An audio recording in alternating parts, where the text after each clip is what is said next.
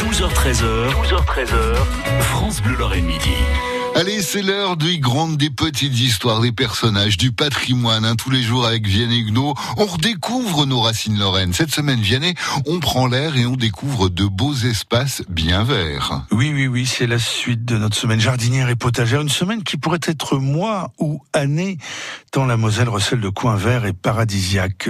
Et quand on fait le recensement de ce qu'il y a en parc, en jardin, en forêt, on pense aux aficionados du vieux cliché de la Moselle industrieuse et minière.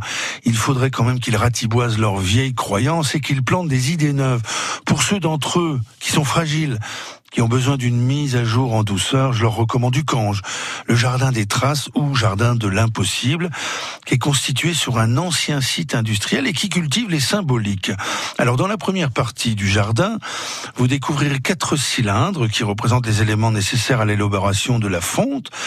La deuxième partie, c'est le jardin des sidérurgistes euh, qui honore ses ouvriers à travers cinq bacs géants.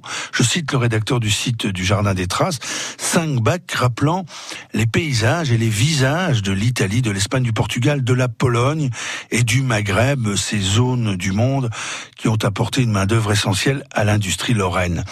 Le troisième espace de ce jardin des traces du Cange est baptisé Jardin des énergies, dont la sidérurgie était grande consommatrice.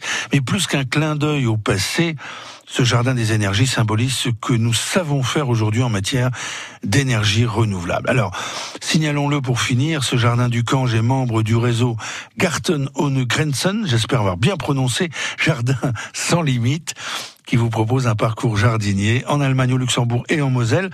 Alors il y a par exemple dans ce réseau les jardins fruitiers de la Connexie, dont on parle souvent, euh, mais c'est vraiment un incontournable avec ces 18 espaces thématiques euh, qui mettent absolument tous vos sens en éveil. Vos yeux et vos nez sont les premiers de cordée, mais vous verrez que vos oreilles, elles aussi, passeront un moment plaisant, et même votre arrière-train, puisqu'on vous propose là-bas des chaises longues pour goûter tout ça très religieusement. Ah, c'est vrai, Vianney, n'est pas bien là, à la fraîche, détendu. Et on vous réécoute sur francebleu.fr.